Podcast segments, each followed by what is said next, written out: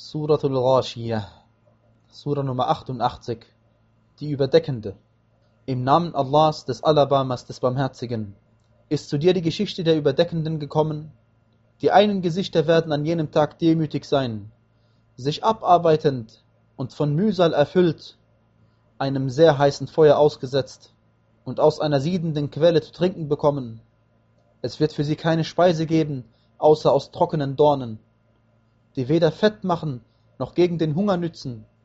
Die anderen Gesichter werden an jenem Tag wonnig sein, mit ihrem Bemühen zufrieden und in einem hohen Garten, worin sie keine unbedachte Rede hören. Darin gibt es eine fließende Quelle, darin gibt es erhöhte Liegen und hingestellte Trinkschalen und aufgereihte Kissen und ausgebreitete Teppiche. Schauen Sie denn nicht zu den Kamelen, wie sie erschaffen worden sind? Und zum Himmel, wie er emporgehoben worden ist?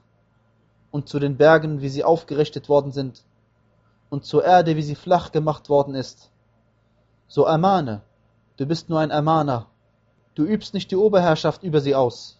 Wer sich aber abkehrt und ungläubig ist, den straft dann Allah mit der größten Strafe. Gewiss, zu uns ist ihre Rückkehr, und gewiss, hierauf obliegt uns ihre Abrechnung.